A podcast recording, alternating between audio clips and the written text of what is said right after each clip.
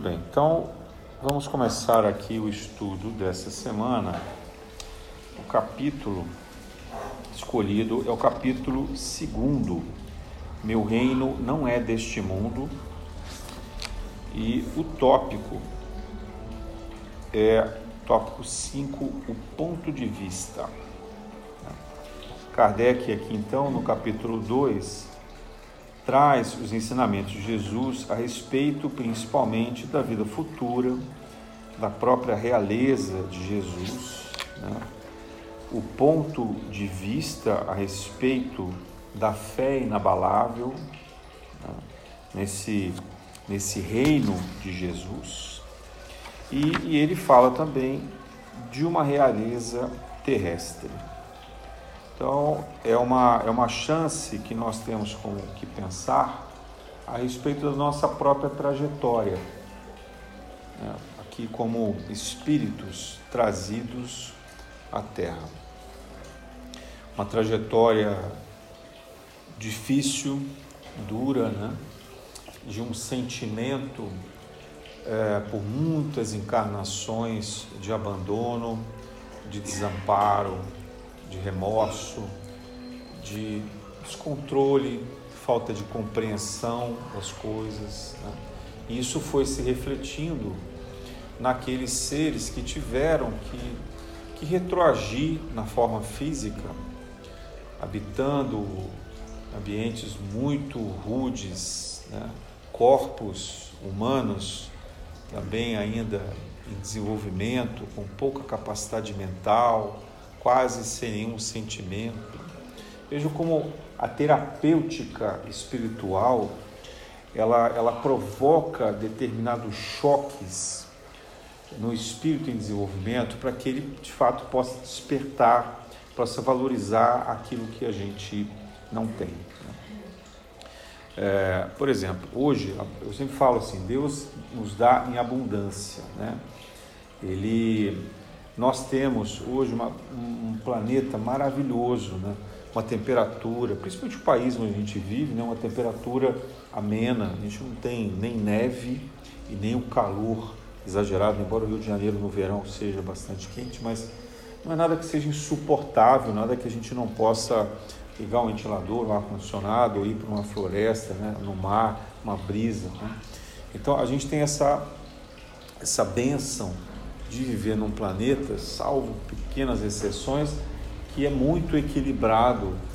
É, a gente tem um oxigênio puro, apesar de todas as impurezas que a gente lança na atmosfera, a gente ainda consegue é, tirar dessa natureza o oxigênio necessário, né, que o, as algas do oceano ajudam a limpar, a floresta amazônica também, e as poucas árvores que restam ainda nas cidades e nos campos também nos auxiliam. Então, a nossa relação com a natureza é muito hostil, é muito agressiva ainda. Né? Nós ainda somos seres hostis habitando a terra. Nós somos aqueles exilados de outros orbes que permanecem nessa agressividade, mas pelo menos despertos sobre essa agressividade, despertos sobre o grau da ignorância e com um sentimento profundo, verdadeiro de querer mudar. Isso faz toda a diferença. Né? Então, quando a gente fala em transição planetária, a transição é isso: é você ganhar consciência. Né? Eu não sei quantos de vocês aqui fazem é, terapia, por exemplo. Né? A terapia ela serve essencialmente para a gente ganhar consciência dos problemas que a gente tem.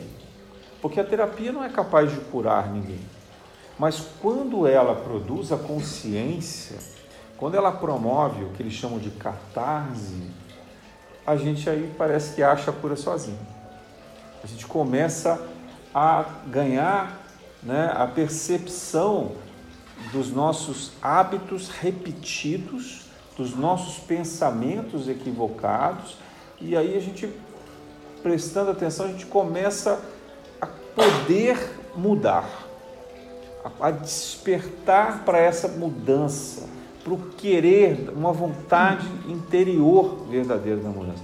Não é que a gente vai mudar rapidamente, talvez a gente até nem consiga mudar nessa encarnação, mas a gente ali planta uma semente poderosa dessa mudança, dessa reforma íntima. Né? Por isso que a Joana de Ângeles vem com uma falange agora maravilhosa encarnar para desenvolver a psicologia associada à espiritualidade, que a gente possa ganhar esse despertamento de uma maneira integral. Né? Então, é, quando, quando a gente pensa no estado da realeza de Jesus, nós temos que pensar na grandiosidade desse espírito e na sabedoria né, divina, assim, associada ao Criador, ele como médium do Criador, né, de conseguir conceber um planeta tão amoroso, tão, tão harmonioso, tão, tão é o que eles chamam de terra rara, né? a física, a astrofísica chama de terra rara. A gente procura, procura, procura né, na dimensão do universo e não encontra um outro planeta similar à Terra. Tem algumas coisas que eles estão desconfiados, mas é muito, muito, muito longe daqui. É muito raro você pensar um planeta que esteja numa proximidade da estrela, que ele não seja nem tão quente nem tão frio, que ele tenha água, que ele tenha né, a, a atmosfera de oxigênio, uma gravidade que nem nos, nos pressiona demais, nem nos expulsa, né? ah, que, ele, que ele possa é, recepcionar a vida no carbono, com os minerais, os vegetais, os animais. Né? É uma coisa, é uma coisa linda, gente. Linda, linda, linda. Se você vai estudar isso na ciência, você fala, caramba, né? Que coisa magnífica.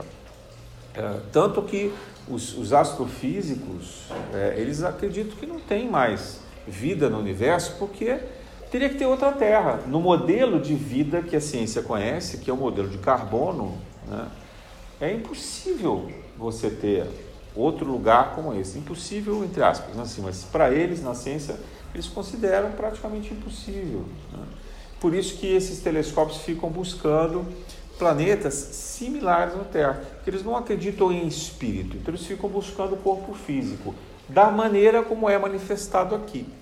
Então, nós é, somos é, convidados de Jesus, convidados amorosamente, na verdade, exilados, né, quase que aprisionados, mas, mas por livre-arbítrio, porque ele, né, Deus jamais permitiria que alguém fosse violado na sua intenção, mesmo numa condição de prova involuntária, nós somos chamados à consciência e aderimos a essa prova né, pela, pela condição mais elevada do nosso espírito, aceitando então esse processo de transformação. Então, nós que somos espíritos errantes, vemos de outros de outras estrelas, de outros orbes, né? às vezes mais de uma vez, muito provavelmente participamos daquilo que se chama aí de Guerra de Orion, né? ou de outras guerras estelares. Certamente a gente participou de guerras, porque o que a gente mais fez na história da Terra foi guerra. Então, assim, alguém dizer, não, eu não, eu não participei da guerra. Claro que participou. Né? Nós estamos aqui, na, os seres humanos estão na Terra há pelo menos 200 mil anos. São 200 mil anos de guerra. E se a gente incluir o período anterior ao Homo sapiens, né, se a gente for até o Homo erectus, que é quando começaram a vir os capelinos, então a gente está falando de mais de 400 mil anos de guerra. Então, nós somos espíritos bélicos.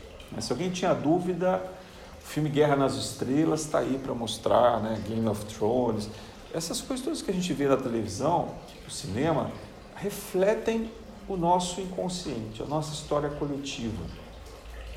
É, essa, essa violência, ela está dentro de nós. A maneira como a gente acha natural né, é, se alimentar de outros animais, do sacrifício animal, a gente tem uma amoralidade, a gente é amortecido, né? A gente vai no supermercado, vê aquela carne vermelha ali na geladeira, né? Natural, embaladinha, bonitinha, porque a vaquinha não está mais ali, porque antigamente tinha que matar a vaca, né? O boi. Agora não, ela está ali, você vê só aquela embalagem, a gente compra aquilo, né? Faz em casa, naturalmente faz um churrasco, o que for. Mesma coisa com o frango, com a galinha, né? com, com, com toda peixe e assim por diante. Então, a gente é hostil. Né? E se alguém tinha dúvida, sinto e dá essa informação. Nós somos, nós somos hostis. Né? E os nossos gestos demonstram isso. A nossa agressividade em casa, em família, na rua, no trânsito, na política, agora, né? nas redes sociais. Então, nós somos hostis. Hostis em transformação, mas hostis. Né?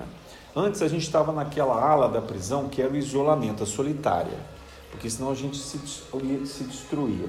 Agora a gente já pode vir passear no pátio, sabe assim?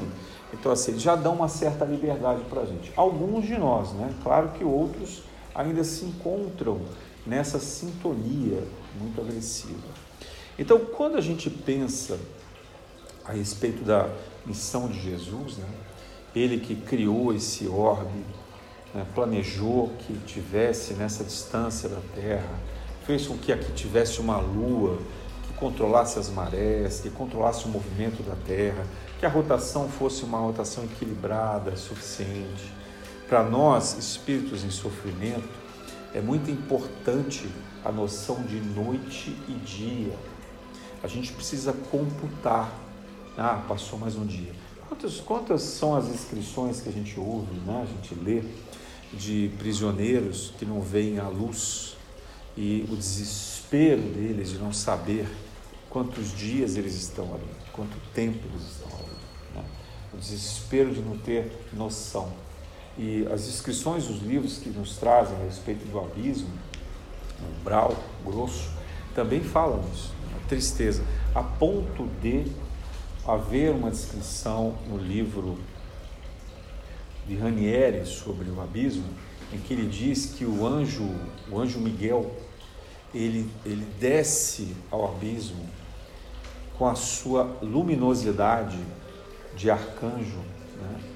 É, e, e se faz como se fosse um sol, de modo que aqueles espíritos que ali habitam tenham a impressão de que é o sol, estrela nascendo e se pondo ao final do dia.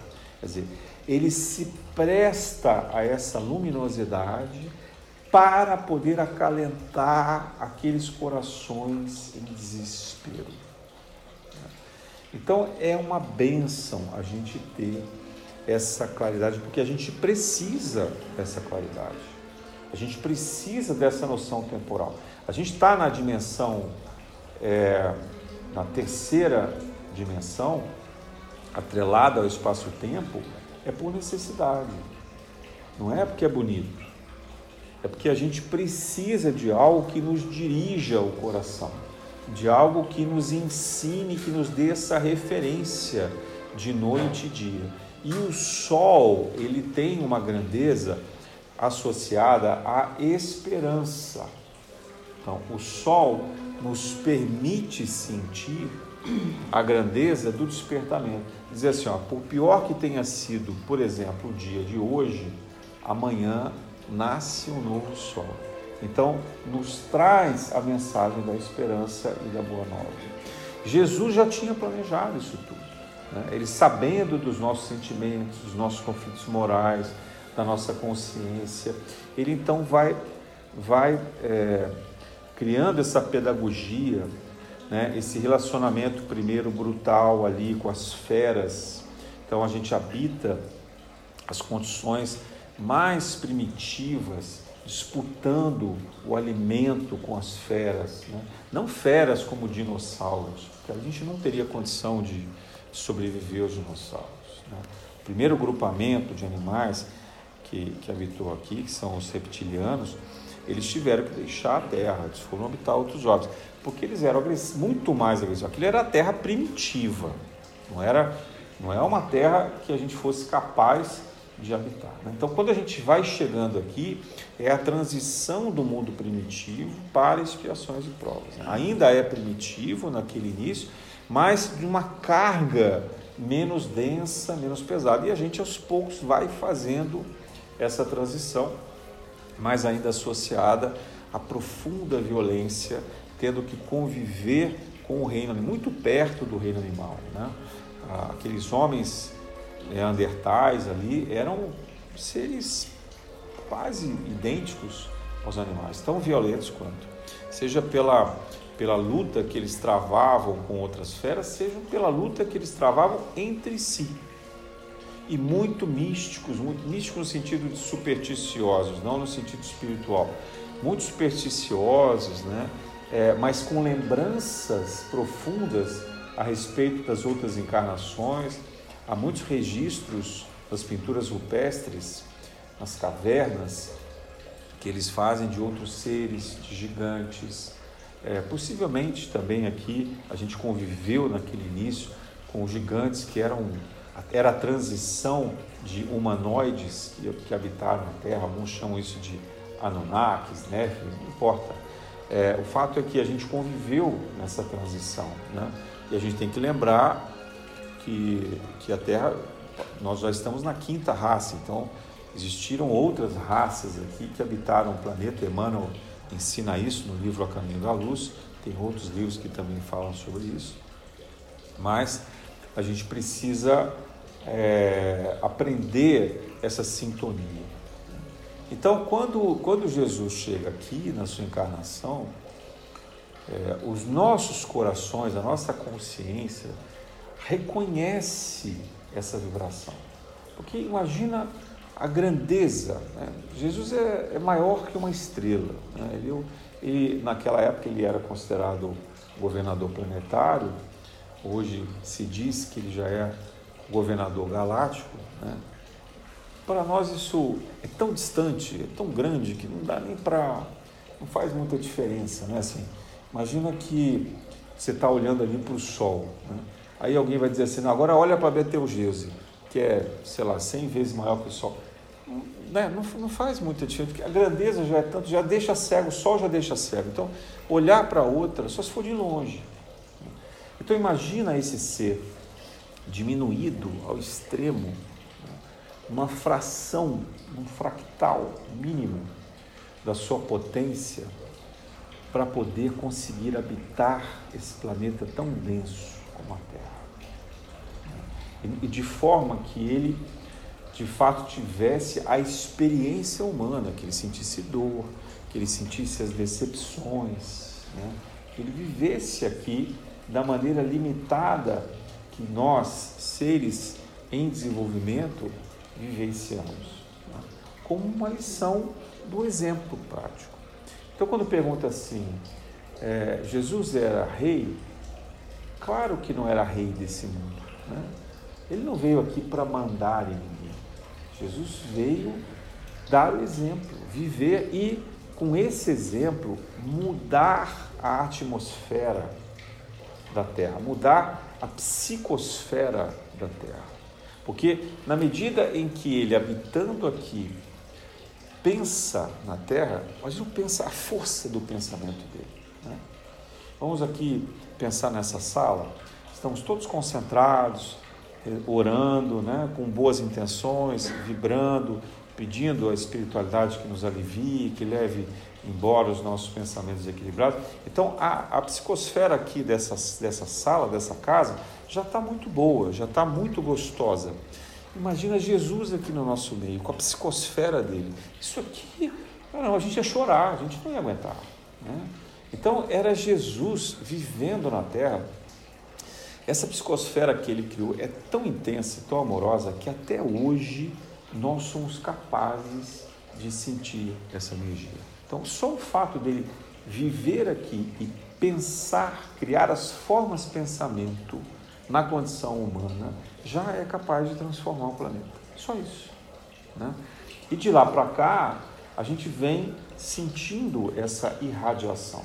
Então, ele vai provocando a mudança energética, a mudança genética, a mudança vibracional, vai despertando no próprio planeta uma outra irradiação, uma outra pulsação magnética, né? cria um vínculo com todo o sistema solar, de maneira que os espíritos mais evoluídos de outros jovens pudessem também nos auxiliar.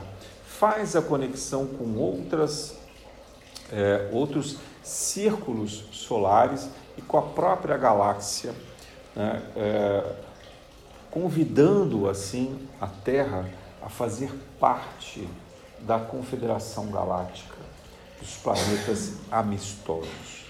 E por isso que ele diz que aqui é uma escola de amor. Porque se não tiver amor, não tem o passaporte para viver na Federação Galáctica, porque não há guerras mais. Né? A última guerra que se tem notícia foi justamente a Guerra de ódio. E a gente não vê observando, por exemplo, é, com os telescópios, a gente não vê movimento nenhum de guerra. Né? É, então há uma passividade hoje na galáxia, embora ainda haja alguns planetas também de expiações e provas, mas não há uma guerra galáctica. O que a gente sente aqui é uma energia pacífica. Então, para que a gente possa fazer parte dessa energia, a gente precisa sintonizar no amor. Então, essa é uma escola de amor. Então, quando Jesus nos traz uma ideia de um ponto de vista, é a gente compreender isso. Para que a gente possa dizer: chega, eu não quero mais a dor e sofrimento. Chega, eu não preciso mais do karma. Eu, não é uma questão de merecer ou não merecer, porque a misericórdia divina já nos perdoou há muito tempo. A misericórdia divina nos coloca numa condição que a gente pode despertar a qualquer instante. Somos nós mesmos que estamos cobrando a dor e sofrimento pela culpa que a gente arrasta e pela falta de coragem. Né? A gente tem muito medo de enfrentar a nossa a nossa missão de amparo e de fraternidade. Há duas semanas, o nosso guia, irmão Ramek, ele trouxe uma mensagem muito bonita, dizendo: olha, fraternidade é muito simples, é um ajudando o outro desinteressadamente, sem complicação. E a gente precisa ter isso na nossa frente, porque a gente sabendo essa lição, pergunta que fica é: por que a gente não faz? Por que a gente não consegue? Por que a gente ainda acha que tem outras coisas que são mais importantes? Por que a gente tem medo de envelhecer? Por que a gente tem medo de morrer? Por que a gente tem medo de ser abandonado ou de ser traído? Por que a gente tem medo que não nos reconheçam, que nos desafiem, que nos ameacem? A gente tem medo de perder as posses, de ficar desabrigado, a gente tem medo de ficar doente e assim por diante. Né? A gente traz um, medo de todos, é um, é um, trauma, é um trauma das vidas passadas. Né? Foram tantos sofrimentos necessários para esse despertamento, só que agora não precisa mais. Jesus nos convida para a ceia, para o grande cerimonial da libertação. E ele nos pede que nós possamos vestir os trajes da fraternidade e que a gente se abra para a verdade que está sendo revelada. Quando Jesus vem à Terra, ele abre a verdade. Não tem aquela aquele mito da caixa de Pandora, né? Então Jesus ele abriu a caixa de Pandora, mas abriu tudo a verdade está escancarada. Nós, qualquer coisa que a gente quiser saber, está disponível hoje, gente. Né? É incrível, assim, a gente vendo a narrativa do Evangelho e do Apocalipse, falando sobre os oráculos, qualquer coisa que a gente quiser saber. Hoje você tem livros sobre isso, você tem médiums, pessoas estudiosas analisando diversos aspectos da espiritualidade coisas que às vezes eu fico impressionado, que eu nunca ia imaginar, né? E, e as pessoas falando com generosidade. Ah, tem falsos profetas? Tem, a gente já falou aqui no, no, em algumas reuniões passada sobre os falsos profetas. Mas há também muitos espíritos generosos já despertos falando sobre a verdade, o esclarecimento, a fraternidade, a bondade. Isso é revolucionário, mas é revolucionário há dois mil anos, não é de hoje. Nós ainda somos retardatários, nós somos aqueles trabalhadores da última hora. Mas vejam, os trabalhadores da última hora não são melhores do que os outros, muito pelo contrário, são os que são preguiçosos, desajeitados, aqueles que foram recusados, que se recusaram a trabalhar antes. Mas Jesus dá o mesmo tratamento. E a recompensa é idêntica, que é a salvação, a redenção. Viver no mundo de fraternidade. Então, a gente está muito perto disso. A gente tem uma luz querendo extravasar no nosso coração. A gente tem uma luz que ela, ela quer jorrar, mas a gente tem medo, porque essa luz assusta. A gente acha que o sol está lá fora, não, o sol está dentro da gente.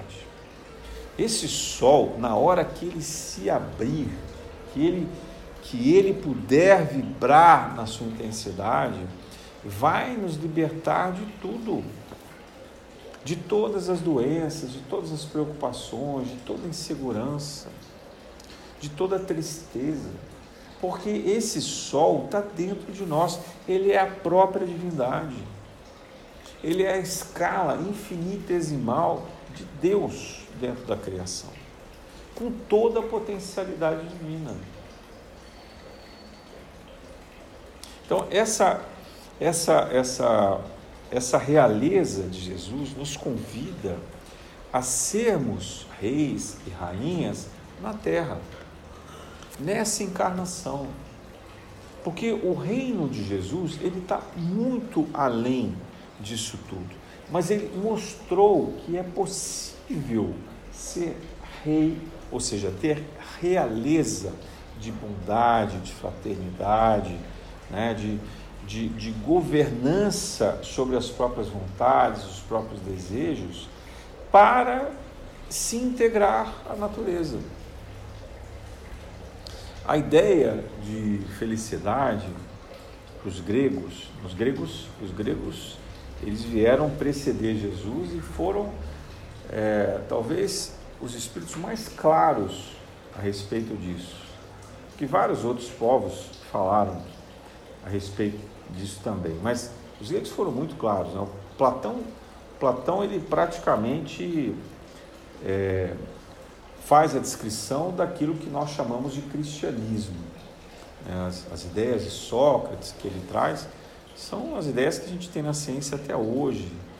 É, por mais que se tenha evoluído, estudado no pensamento filosófico, científico, está ali naquele, naquele início. Né? Se a gente pegar desde Pitágoras, e caminhar até Aristóteles ali, é impressionante o conhecimento que se estabeleceu. Tanto que Kardec usa isso na introdução. Ele fala para a gente na introdução justamente a respeito dos filósofos, que a gente possa compreender. E a ideia dos, desses filósofos sobre felicidade era a ideia é, de se ter uma conexão com o seu guia espiritual e de conquistar a moderação. Aristóteles, principalmente, que leu aquele, o livro de Aristóteles que ele faz para o filho dele, né, Nicômaco, é, ele descreve a moderação. Uma ideia de que a gente seja capaz de encontrar a terceira via, né? de a gente saber das virtudes, ponderar aquilo que está no pêndulo de uma coisa e da outra. Não é, não é exatamente o meio, né? É, é, é você achar o ponto de equilíbrio na sua vida, em cada momento, em cada circunstância. Então, se nós somos capazes de aceitar isso sem resistir, se nós somos capazes de aceitar isso com alegria, né? Francisco de Assis falava isso, né? Não adiantava, não adiantava as pessoas quererem seguir Francisco em sofrimento. Porque a proposta dele era difícil. Você tinha que né, abdicar de tudo. Imagina isso na Idade Média, gente. Estamos falando de 1200. Então, ir ali no, no lugarejo, né, simples, humilde. Você vai andar descalço, vai andar com uma roupa, passar frio, né, feita de sacos. Vai cuidar dos doentes, dos pobres, dos, dos leprosos. Né? Vai trabalhar, construir igreja, né? vai, vai alimentar as pessoas, vai plantar, fazer comida, enfim, é, pedir esmola.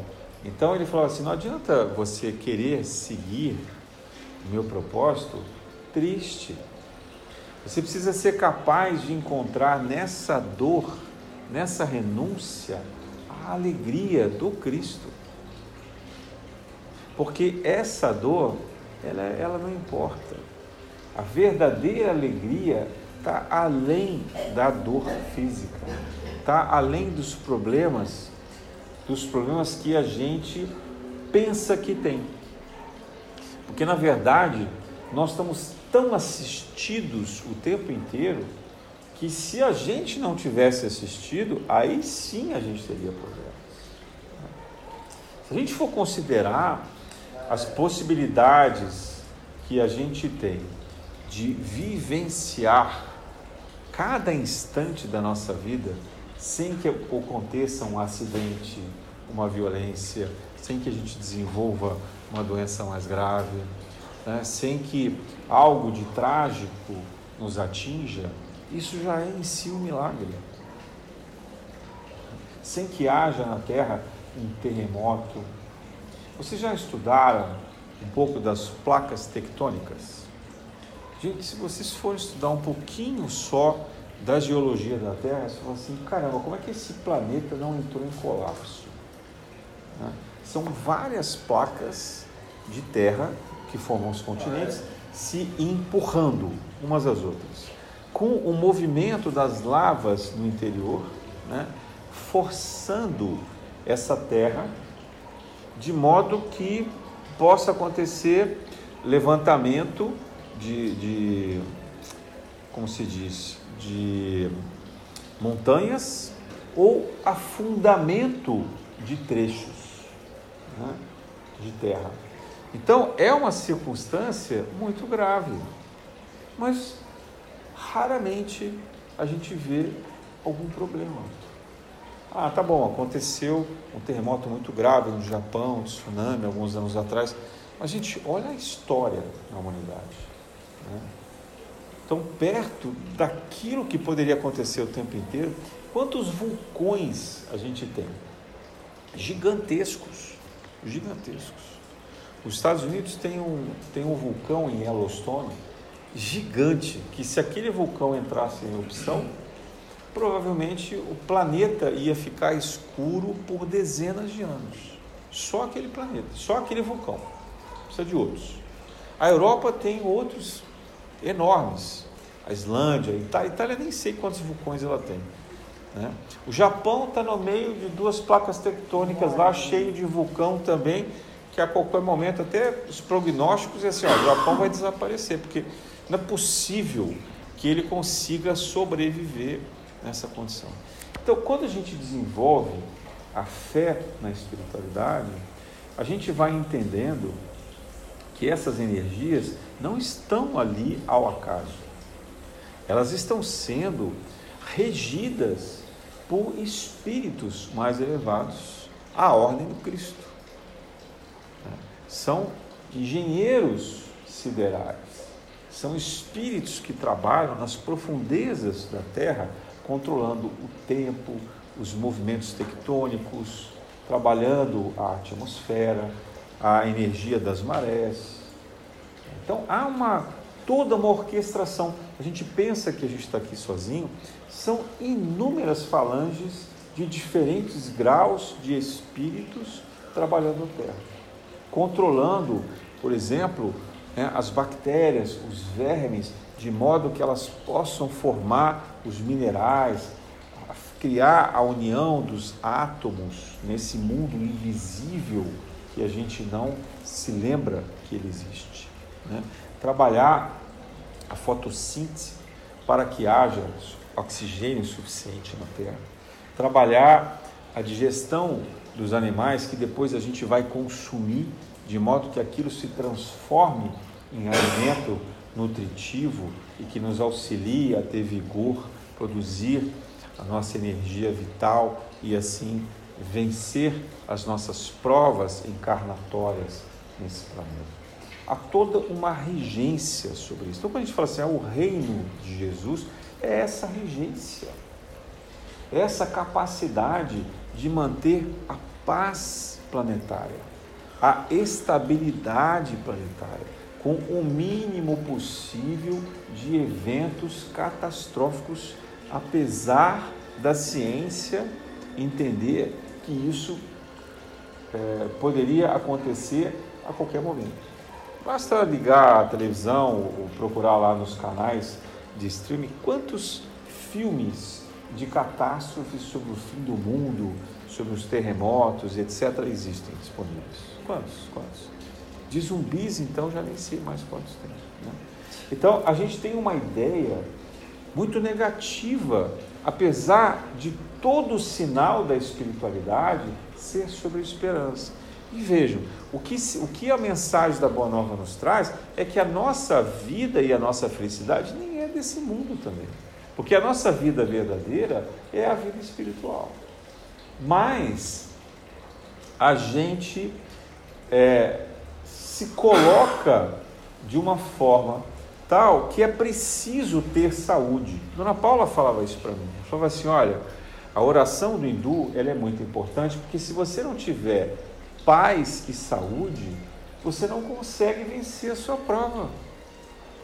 Então você tem que pedir para ter saúde, porque quem já está na doença e na doença grave não consegue mais fazer escolhas. Ele vira refém da própria doença. A doença dirige os destinos dessa pessoa.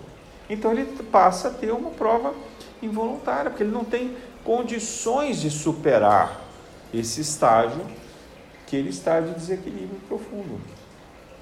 E, e, e, o que a gente vê no planeta é uma condição saudável, apesar de toda a agressividade que a gente lança no planeta. Né? Tem alguns estudos que dizem que se hoje, imaginando assim, tivesse alguém congelado é, lá, lá na, na Idade Média, imagina que alguém pudesse ter sido congelado e que fosse agora desperto para viver na nossa época. Assim que ele saísse lá do gelo e fosse respirar, ele morreria na hora. Seja pela quantidade de vírus, germes que se desenvolveram ao longo desses anos, seja pela quantidade de metais tóxicos pesados que estão tanto no ar quanto na nossa água. Então, num exame se pudesse fazer comparativo da nossa atmosfera terrena de hoje com o que era há mil anos atrás, seria insuportável para aquele homem da Idade Média. E se a gente volta mais no tempo, se a gente é, vai ali para os princípios da humanidade, aí então nem se compara. A tal ponto da gente saber que na época de Atlântida e na época de Lemúria, é, bastava pensar, idealizar alguma coisa e esse pensamento criava formas físicas materializadas. O que a gente chama hoje de mediunidade de materialização, que é raríssimo, dificílimo, né? Os exemplos que a gente vê do Peixotinho, do próprio Chico Xavier, né? É, precisavam de muito, muito, muito ectoplasma? Ele, ele, ele era uma fábrica de ectoplasma, ficava aquela fumaça saindo todo, de todos os orifícios dele, porque é muito necessário. O próprio o Frei Luiz, quando faz materialização também hoje para cura, cirurgias, é, fala isso, quer dizer, é, é, é, um, é um fenômeno dificílimo para o médium, porque nós estamos vivendo uma época muito densa de materialidade. Não dá mais para fazer isso. Só que, voltando no tempo, né, há mais de 40 mil anos, né, a gente encontra uma atmosfera muito leve, muito ligada à natureza. E que, portanto, a, a, a ideia da, da, do pensamento, da telepatia, era algo muito fácil, que é exatamente o que se vive hoje na espiritualidade na quinta dimensão. Quer dizer, você, pelo pensamento, você é capaz de criar ah, todos os recursos que você necessita energéticos. Mas aqui não. Aqui a gente não consegue fazer isso. Embora a gente continue criando formas de pensamento.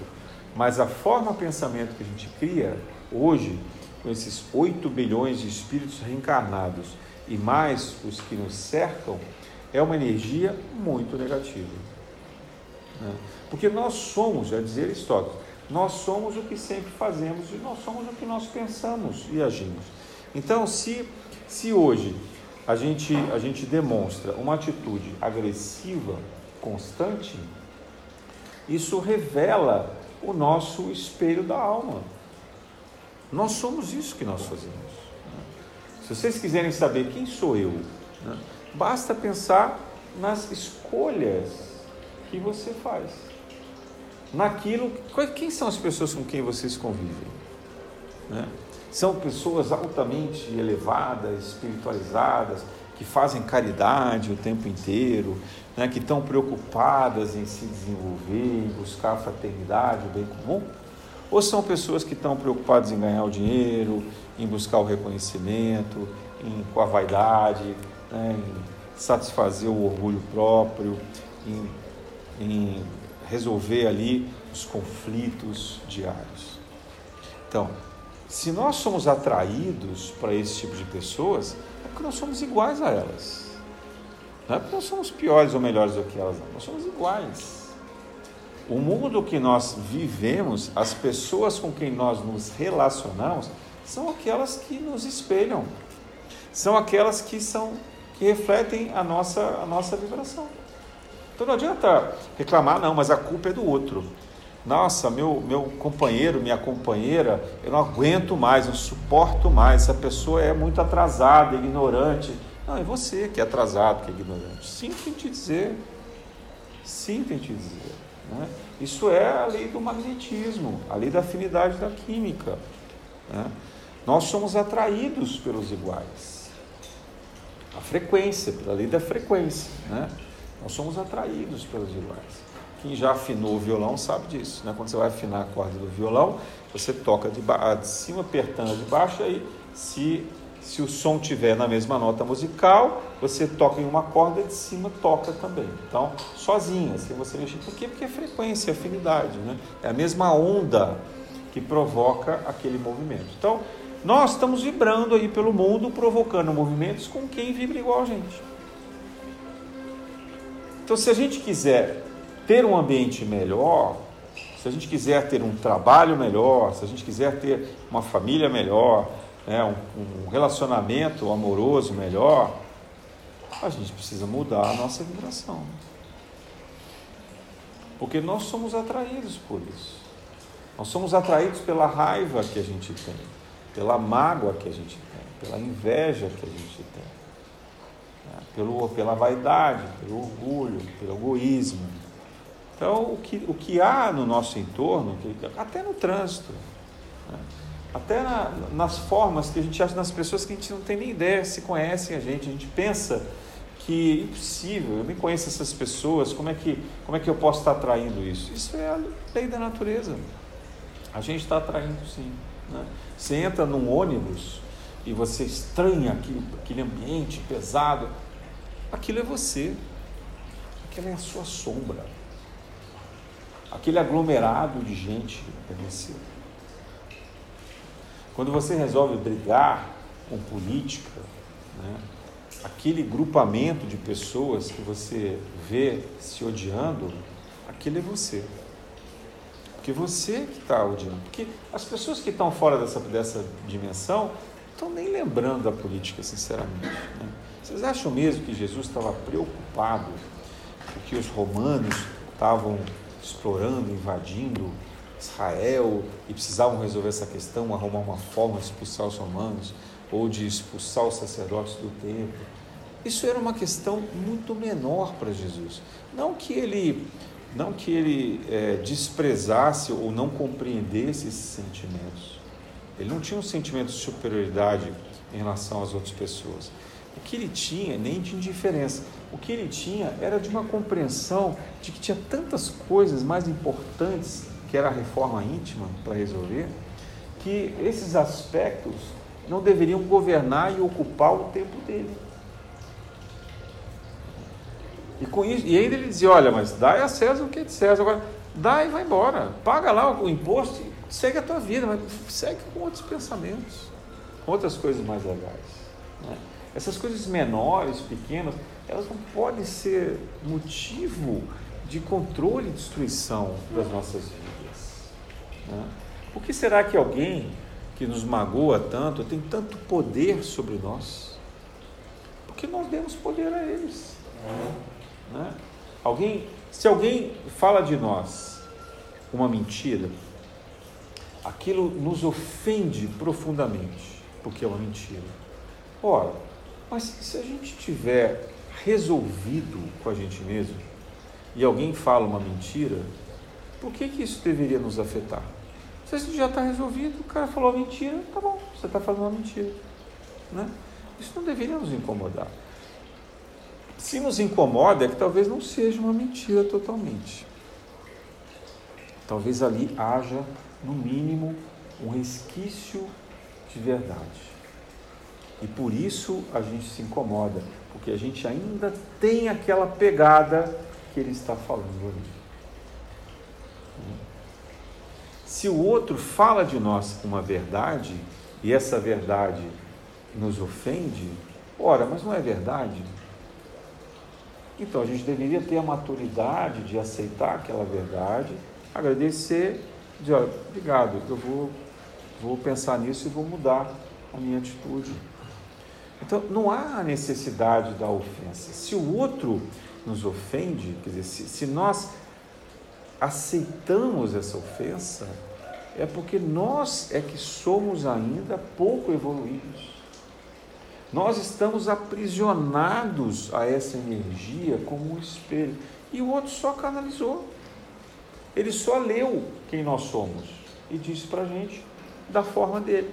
E aquilo, pum, vem como se fosse né, uma pedra assim no nosso fígado. De uma forma extremamente cruel e ruim. Né. Se alguém trai as nossas expectativas, ora, se, ele, se nós achamos que é uma traição, porque fomos nós que depositamos no outro a superioridade que ele não tem ainda. Ele é falível, tanto quanto nós. Fomos nós que nos equivocamos. Fomos nós que imaginamos que essa pessoa era superior. Mas ele não é, ela não é tão, são tão normais quanto nós, tão falíveis. Então, a traição é um problema nosso, não do outro. Se o outro nos magoa pela traição, é porque nós ainda não somos capazes de perceber, nós estamos iludidos, criamos um mito na nossa cabeça de que aquilo poderia ser uma relação perfeita, de que o outro jamais quebraria as promessas, de que ele resistiria às dificuldades dele, sendo que nós não somos capazes disso. Né? Ainda que a gente seja fiel nas nossas relações amorosas, por exemplo, ou nas nossas amizades, nós somos infiéis em nossos pensamentos e atitudes em relação a muitas outras coisas. E se a gente for ponderar com uma consciência sensata, a gente vai encontrar infidelidades também nesses relacionamentos de várias outras formas. Né? Porque às vezes para um a sexualidade é mais importante, mas para outro é o dinheiro, para outro é a atenção, é o cuidado, é o respeito, né? é o carinho, é o afeto. Então a questão da, da traição ela é muito subjetiva. E quem se sente magoado e ofendido é porque no fundo precisa tratar essa expectativa que constrói em relação ao outro que é falível. Né? O outro é falível. Ele vai errar. Não tem como. Ele vai errar. É, a condição do erro é uma premissa de um planeta em expiações e provas, de um planeta em regeneração, de um planeta em todas as outras etapas até o sétimo nível, até a sétima dimensão. Só depois do nível de arcanjo, muito lá para cima, sabe Deus aonde? Não sei se décima primeira, lá para cima em outras dimensões, é que no nível crístico é que não vai mais se ter o erro. Então, é, aquilo que a gente tem em relação ao outro é uma forma injusta, sem misericórdia, né? de dar o poder do outro nos magoar. Mas, ora, a gente já sabia que ele podia nos magoar. Na verdade, isso é só uma questão de tempo. Em algum momento, essa pessoa vai escorregar. Todos os outros vão escorregar. Nós vamos escorregar. Né? Imagina se vocês estivessem me olhando é, porque eu faço essa palestra e eu fosse superior a vocês. Né? Então, em algum momento da minha vida, eu certamente vou decepcionar vocês. Sinto muito, já estou avisando com antecedência. Eu vou decepcionar vocês, claro que eu vou. Em algum momento eu vou. Por quê? Porque vocês que me ouvem criam expectativas sobre mim de formas que eu não sou. Eu sou um ser humano igualzinho a todo mundo aqui, tentando me resolver, tentando melhorar, tentando evoluir, fazendo a minha parte, na medida do possível. Só que eu também falho, eu também erro. E eu já cometi muitos erros para trás. E se vocês pudessem assistir numa tela de vídeo, vocês vão ficar horrorizados, talvez não voltasse mais para casa Paulo. Né? Porque talvez fosse me julgar e dizer, nossa, mas não pode, esse cara é o dirigente da Casa Paula, mas ele fez isso, isso, isso, isso, isso. Imagina, né? Imagina se Jesus nos olhasse dessa maneira. Imagina se Jesus atirasse a pedra. Por isso que ele diz: atira a primeira pedra, aquele que não cometeu o pecado. O nosso papel aqui é de nos ajudar na condição em que cada um pode. Eu tenho uma mediunidade que depois de muitos anos de muito sofrimento, graças a Deus, me permite de alguma forma canalizar as mensagens e a energia que podem ajudar as pessoas. Mas isso não me faz melhor do que os outros.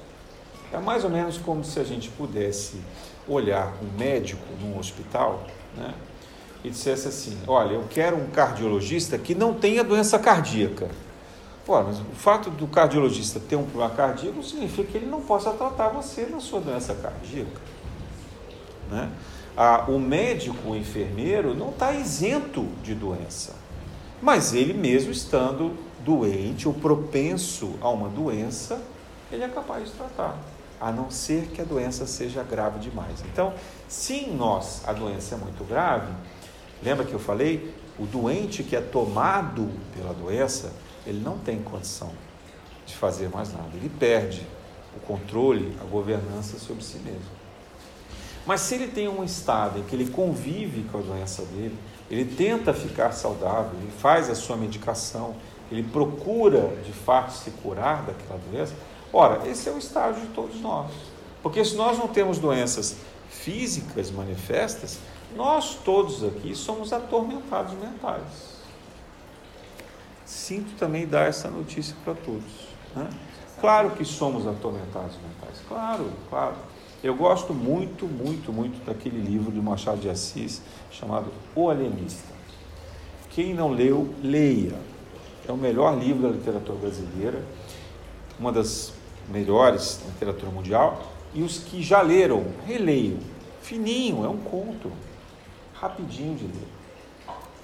No Alienista, vou contar spoiler.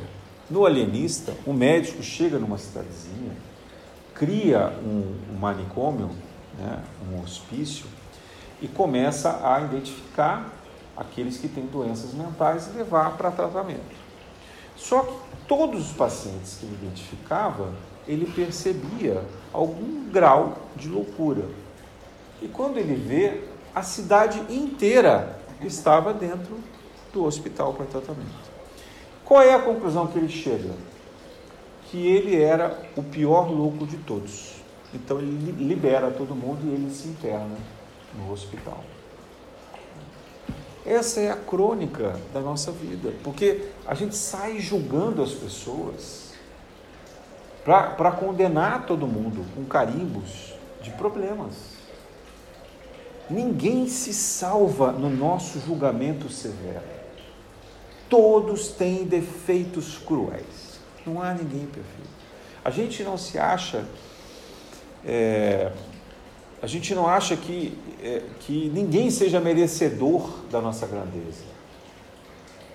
Ninguém é capaz de nos compreender, de nos tolerar totalmente. Ninguém é capaz de perceber o quanto a gente se doa, o quanto a gente é inteligente, a gente é artista, a gente é maravilhoso.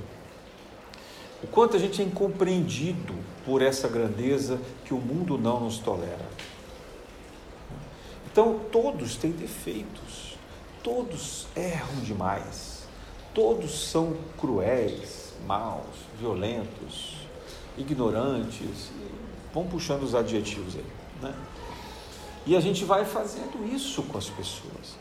Pode olhar, mas se olhem de verdade, sem filtro, sem filtro. Olhem no entorno de vocês, nas suas relações pessoais, digam para vocês quem dessas pessoas é perfeito, sem defeitos, que vocês não enxergaram defeitos. Diga, diga. Mesmo aquelas que vocês mais amam, vocês sabem todos os defeitos de cor. Daria mais de uma página com 30 adjetivos. Com certeza. Aqueles que vocês mais amam primeiro. Né? Aqueles que vocês já não amam tanto, daria um caderno. E aqueles que vocês odeiam, certamente não teria nenhum lugar que isso fosse suficiente. Talvez um computador. Né? Vocês pudessem escrever. Mas para todos, nós temos listas intermináveis dos defeitos dessas pessoas muito piores do que nós. Então, isso faz de nós cegos. Porque se os outros nos parecem assim, tão pouco evoluídos, tão problemáticos, tão doentes, o que seria de nós sujeitos ao julgamento deles? O que seria de nós se nós fôssemos ao centro de uma sala com todos eles dizendo quais são os nossos defeitos, o que eles pensam de nós. É por isso que num planeta de expiações e provas, nós precisamos de um certo bloqueio mental. Nós não podemos fazer telepatia, leitura de pensamento. Já imaginou? Você vai falar com uma pessoa e você começa a sentir tudo o que de verdade ele pensa de você. E ele vai sentir tudo o que de verdade você pensa dele. Estou com todos esses defeitos. Eu não estou nem falando aqui de lembrar de vidas passadas, hein? Então esquece isso. Estou falando só dessa vida aqui, só dessa encarnação. Né? Se nós tivéssemos telepatia, meu Deus do céu, ia ser horrível. Ia ser insuportável. Insuportável.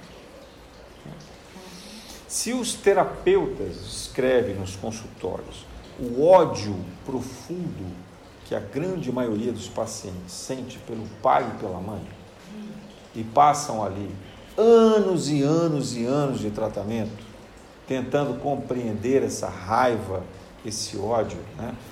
Freud chamava de complexo de Édipo, depois chamaram de Elétra, a mulher, mas é um ódio, é um ódio do seu Criador na Terra. É isso que nós estamos falando. Nós armazenamos o ódio do nosso Criador. Por quê? Porque nós éramos crianças mimadas e achávamos que os nossos pais tinham ter dado muito mais atenção do que eles deram para nós. Muito mais amor. E muito mais um milhão de outras coisas que eles não deram. Então a gente se revolta contra eles e depois faz igualzinho a eles com os nossos filhos. Igualzinho. E aí vai para os consultórios terapêuticos e não consegue entender. E não consegue resolver.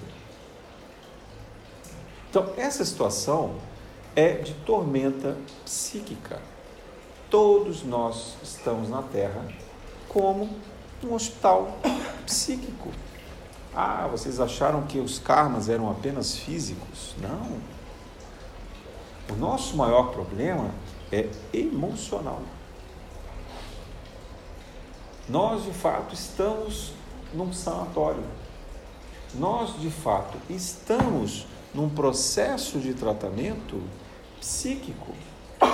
Estamos aqui tentando resolver essas diferenças.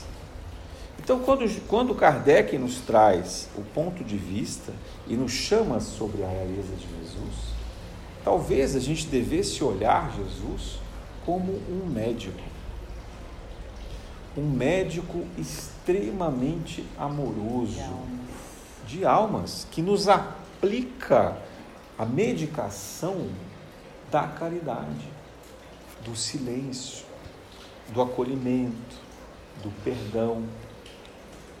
Quando ele fala assim, olha, o perdão é a cura de todas as doenças, é porque as doenças estão enfronhadas nessas nossas emoções, nessa superioridade que a gente se coloca diante do mundo. A gente realmente está convencido, não é porque a gente pensa que a gente é melhor que os outros, não. A gente está convencido que a gente é melhor do que os outros. A gente tem certeza disso. A gente só não tem coragem de dizer.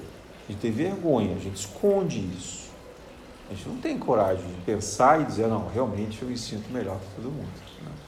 Mas se a, gente, se a gente faz um mergulho profundo na nossa alma, a verdadeira doença que nos contamina é a superioridade. Por isso que a gente fica tão carente. Por isso que a gente quer tanto poder. Por isso que a gente quer tanto controle sobre as coisas. E a gente não se satisfaz. Não tem nada que satisfaça. Nada, nada, nada, nada. Nós somos crianças insaciáveis. Sabe aquele, aquele filme A Fábrica de Chocolate? Sim.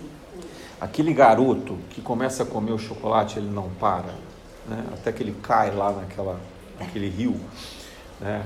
É, ou aquela menina animada, aquele filme é muito bom né, para mostrar, porque nós somos iguais, gente. Nós somos iguaizinhos.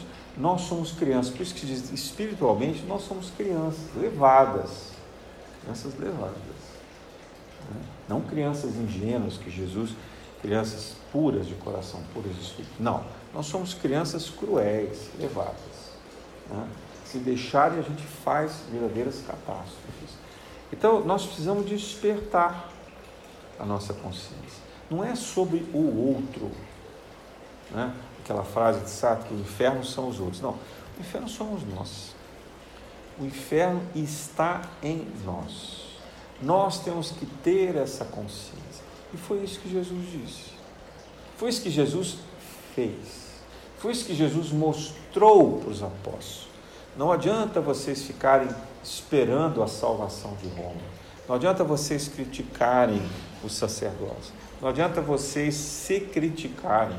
Não adianta vocês verem diferenças entre homens e mulheres, entre judeus e samaritanos. Vocês precisam ser capazes de transformar o sentimento de superioridade que invade o coração de vocês. É preciso ser manso e pacífico. É preciso ser capaz de reconhecer a própria aflição dentro de si mesmo. E por isso, reconhecendo a aflição em si mesmo, a gente passa a ser capaz de reconhecer a aflição no outro. Eu estava andando com os meus cachorros, voltando para casa, antes de ir para cá. Do outro lado da rua, perto do viaduto, tinha um rapaz, morador de rua, estava ali debaixo de uma, de uma árvore, sentado assim no chão, numa pedra. A dor que aquele rapaz estava sentindo, eu senti a 200 metros de distância. Era impressionante. Ele de cabeça baixa, devia estar mergulhado em si mesmo. Eu falei, gente, que dor é essa? Como que ele está sofrendo desse jeito? E aquela dor que não adianta você ir lá dar um tapinha nas costas, sabe? Porque é uma dor da alma. É uma dor existencial. Não é a dor da miséria, não é a dor da pobreza. É a dor da alma. Agora, quantas pessoas com esse mesmo sentimento estão ao nosso redor? E a gente acorda todos os dias querendo um bom dia e atenção o tempo inteiro, sem saber a dor que o outro sente sem saber aquilo que está provocando a doença profunda dessa alma. É sobre isso que nós temos que ter atenção.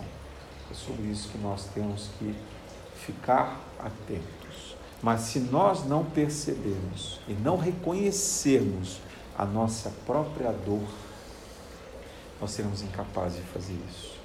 Paulo dizia: Eu tenho um espinho que me acompanha. Ele nunca disse qual era o espinho dele. Não precisa dizer. Isso é um problema dele com, com ele mesmo. Mas ele tinha um espinho. Que espinho é esse? É essa certeza da fragilidade dele como ser humano. E porque ele se reconhecia frágil, ele era capaz de perceber a fragilidade do outro e fazer um texto maravilhoso como aquele da carta dos Coríntios sobre a caridade, o hino da caridade. Então, que nós sejamos capazes de reconhecer as próprias dores, as próprias loucuras, os próprios desvios, e aí o outro fica até maior do que nós. A gente vai começar a sentir que o outro é mais importante, porque a gente se vê de uma forma tão, tão, tão pequena, tão diminuta, que a gente tem que tomar cuidado de não cair na depressão. Que esse é outro extremo. Mas é o reconhecimento verdadeiro dessa intimidade com a nossa alma.